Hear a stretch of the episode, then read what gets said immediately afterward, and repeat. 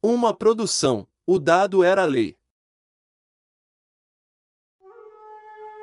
Capítulo 5 As Fortunas e a Raposa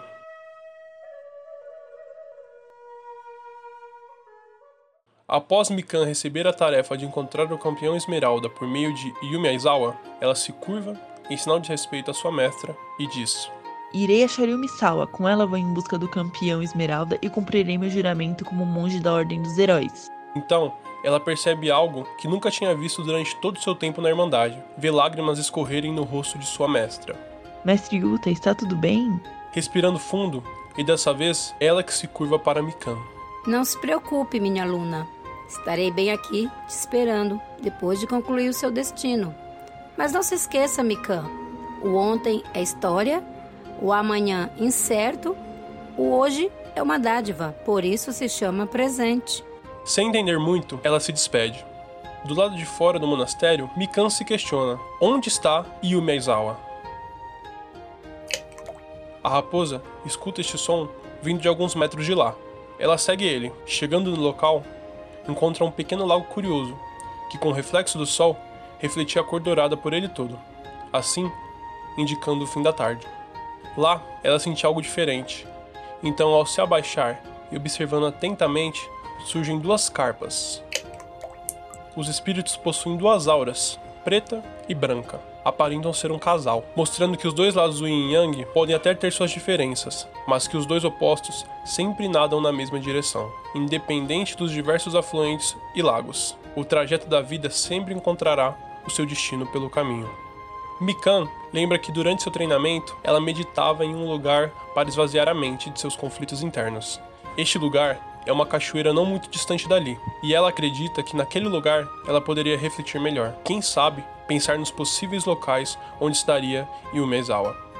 A raposa vai tranquila em direção a essa cachoeira. Após alguns minutos, ela sai da trilha e adentra em uma área mais fechada pela natureza, com raízes saindo do chão, insetos barulhentos e grandes pedras que dificultam o caminho. Mas como todo esforço, se vem a recompensa. Antes de chegar ao local, ela já começa a ouvir o gratificante som da água batendo em rochas. Então é possível enxergar a pequena cachoeira, com várias grandes pedras em volta, diferentes peixes coloridos e diversos caminhos por onde a água flui. Mikan esboça um sorriso de felicidade. Não demora muito para retirar seus pares de guetas e seu manto da Irmandade do Herói. Ela deixa suas coisas próximas a uma árvore e mergulha. Nada até uma grande pedra que está bem no centro deste lago. Subindo nela, a monge fica na sua posição de meditação da Lotus. Enquanto o som da cachoeira e da corrente de água invadem o cenário em volta de Mikan, ela entra no seu estado de meditação. Uma forte lembrança adentra sua mente, como se ela estivesse naquele exato momento. Com seus oito anos de idade e com poucas semanas no monastério da Ordem dos Heróis, ela tinha muitas dificuldades no seu treinamento de monge. Não era boa nos treinos físicos e nem nos treinos de meditação. Como uma pessoa que não domina seu corpo e mente poderá dominar o Ki? Só com o Ki que os espíritos ficam em equilíbrio com tudo que permeia o universo. A pequena Mikan não queria mais aquilo. Então, no dia seguinte, antes mesmo do sol raiar, ela foge da Irmandade. O caminho de volta para a Floresta Mori é muito distante, então ela tinha vários dias de caminhada até chegar em sua casa ela resolve parar na sombra de uma grande árvore que ficava ao lado da trilha, para descansar um pouco. Uma charrete puxada por uma égua começa a vir aos poucos, chegando mais próximo. Mikan percebe que está sendo conduzida por um jovem garoto, com algumas mercadorias na parte de trás do transporte. Assim que o menino percebe a garota descansando na árvore, ele tenta conversar. Bom dia, o que uma menina tão nova faz andando sozinha por aqui? A garota, sem saber o que fazer, fica em silêncio e se cobre com o manto do monastério. O rapaz então se surpreende. Você é uma aluna lá do monastério? Que sorte a sua! Então a pequena se vira para ele e fala: Sorte? É porque eu não tenho sorte disso. Lá é um lugar chato que não serve para nada de bom. Ele sorri, pega um saco com alguns pêssegos, desce da charrete e se senta ao lado de Mikan. Menina, acho que você está muito frustrada. Deixa-me te contar tudo o que eu sei sobre os monges da Ordem dos Heróis.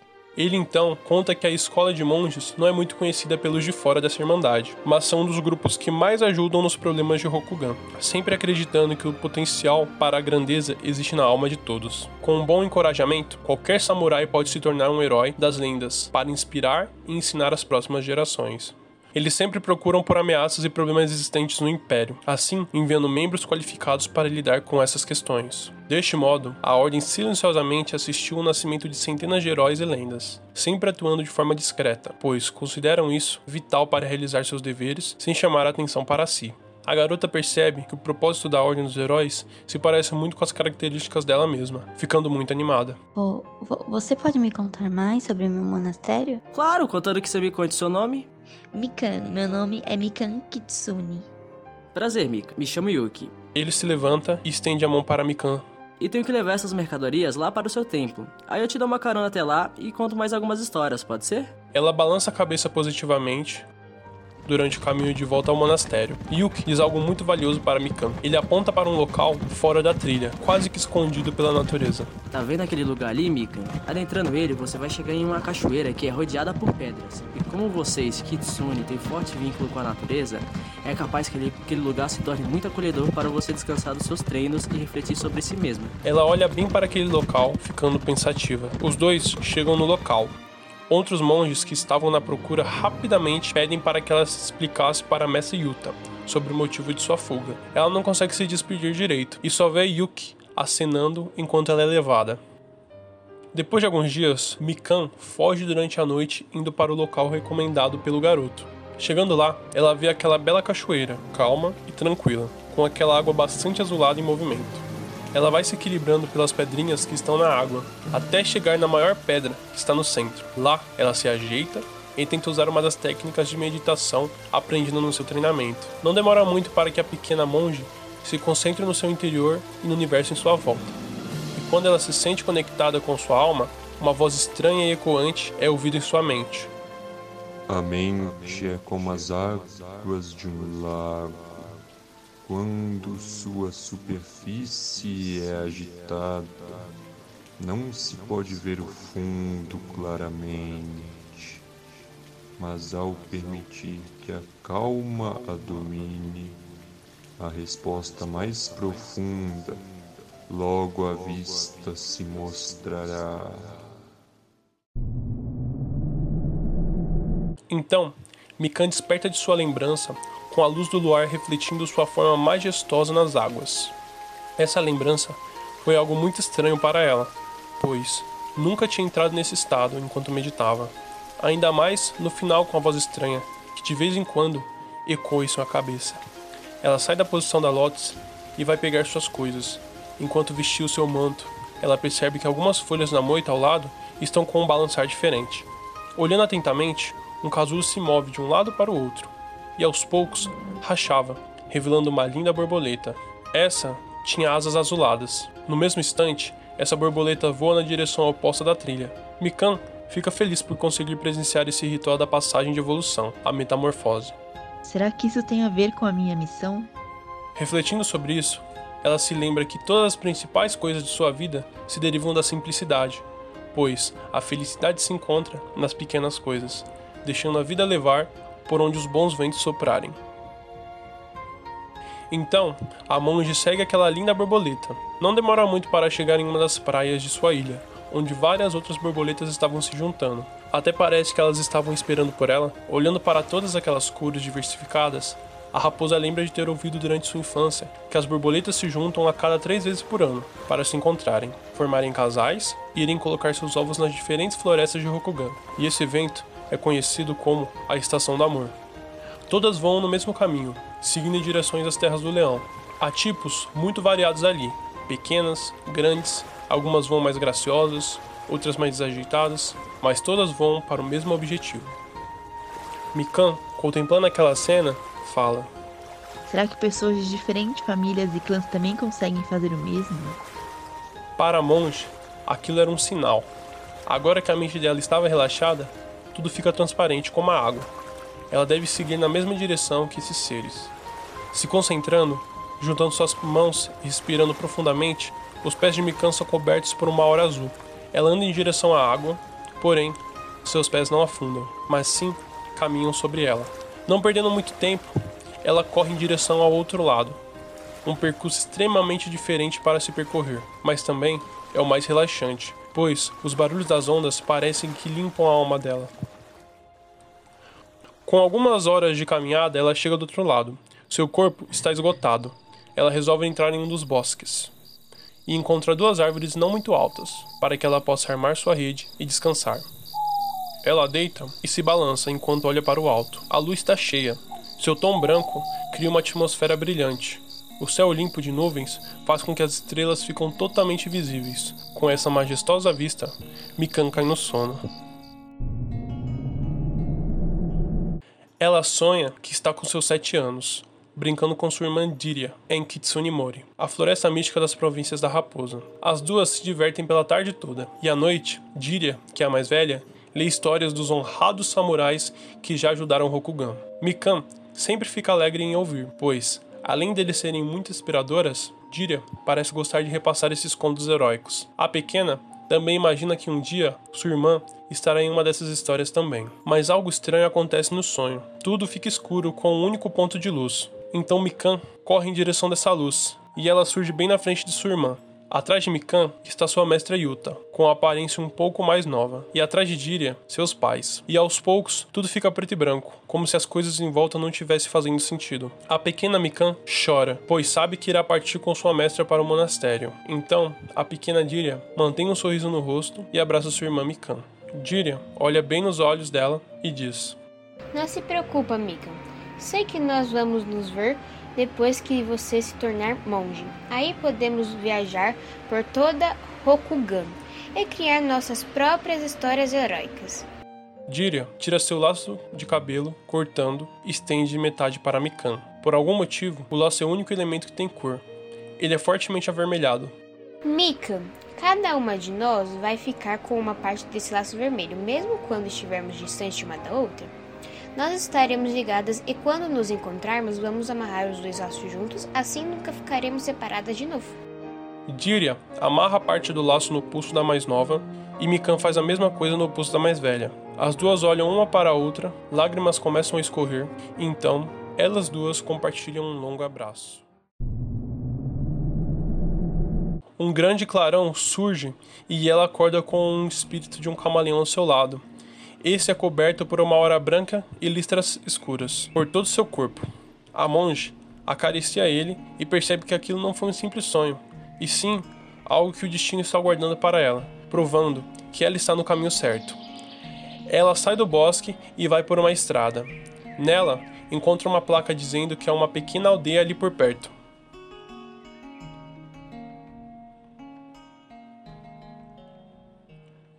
Chegando nessa aldeia, Mikan coloca seu capuz e cobre o símbolo da Ordem dos Heróis, pois a modéstia é uma de suas maiores virtudes. Ela entra em uma estalagem e se senta no balcão. Lá, um velho senhor a atende. Ohayou gozaimasu, senhorita. No que posso ajudá-la? Um prato de Nihon Homien e um copo de saquê, por favor. Enquanto a comida agrada o paladar e o sabor leve de saquê enche a de alegria, um garoto entra no local segurando uma bolsa pequena cheia de pêssegos. Esse menino senta em uma das cadeiras próximas do balcão e diz para o velho dono da estalagem: Olha, Otsan, olha quantas frutas eu ganhei. O dono do estabelecimento olha para o saco de pêssegos e diz: É, veja só o que temos aqui. Realmente são muitos pêssegos, mas te conhecendo bem como eu te conheço, sei que você não trabalhou por eles. Não mesmo, Oldson. Eu vi uma linda moça que andava com um rapaz. Essa moça andava toda bem vestida, usando um kimono todo vermelho com alguns símbolos amarelos. Sei. Pelo menos você agradeceu a moça que deu esses pêssegos para ti? Claro que sim. Ela até falou o nome dela. Se não me engano, era Yumi. E ela também disse para eu não ficar pedindo que estranhos comprem coisas para mim, pois poderia achar algum estranho que me batesse. Mas mal sabe ela que eu seria o maior buchi de todos. Quando o garoto fala o nome Yumi, Mikan para de comer e se vira para a criança perguntando: Você viu Yumi, Yumi Isawa? como eu vou saber o sobrenome dela? Eu só queria os pêssegos logo, pois o rapaz que andava com ela já estava me estranhando. Pra onde eles foram? Acho que pegaram a estrada leste. Arigato, rapazinho. Ela dá o Nyo Homien para o garoto. Sei que você pode um dia se tornar um forte e honrado samurai, por isso dê o máximo de si. Arigato, moça. Sem perder tempo, Mikan toma seu saki com um único gole e deixa alguns cocos sobre o balcão. Ela sai correndo em direção à estrada leste da aldeia e se lembra das palavras de sua mestra. Suas frases acabam de fazer sentido mais uma vez, Yuta, pois acabo de ser abençoada com um hoje que, segundo a senhora, é uma dádiva, por isso tem o um nome de presente. Depois de alguns minutos correndo, ela encontra duas pessoas em sua frente, um rapaz e uma moça. Ambos percebem a monge chegando, e esses se viram para ela. Ao chegar numa certa distância, Mikan para e observa eles. O rapaz parece bem jovem, com cabelos pretos espetados, um brinco com o símbolo de um dos kamis em uma das orelhas, usa um kimono de viajante com cores amarelas e verdes. Já a moça tem cabelos pretos e meio longos. Seus olhos, com tons de caramelo, ela veste um kimono vermelho com símbolos amarelos do clã Fênix. Mikan recompõe o fôlego e diz: Você, moça, seu nome é Yumi Isawa? E quem quer saber? Sou Mikan Kitsune, das províncias da Raposa. Venho até essas terras em busca de uma moça com o nome de Yumi Sawa, pois meu monastério me entregou a missão de encontrar essa pessoa. Só assim problemas desastrosos podem ser impedidos de acontecer e que Rokugan possa continuar a prosperar em equilíbrio. Acho que você cumpriu sua missão, pois você é o Yumi Zawa. E agora? Cadê esse equilíbrio de que você disse que vai prosperar? Oh, Yumi, nem conhecemos essa mulher. Não podemos nos dar o luxo de ficar aqui e bater um papo. Calma, Rambo. Quero ver o que ela tem a dizer. E se ela for um perigo? Nós cortamos o mal pela raiz aqui mesmo.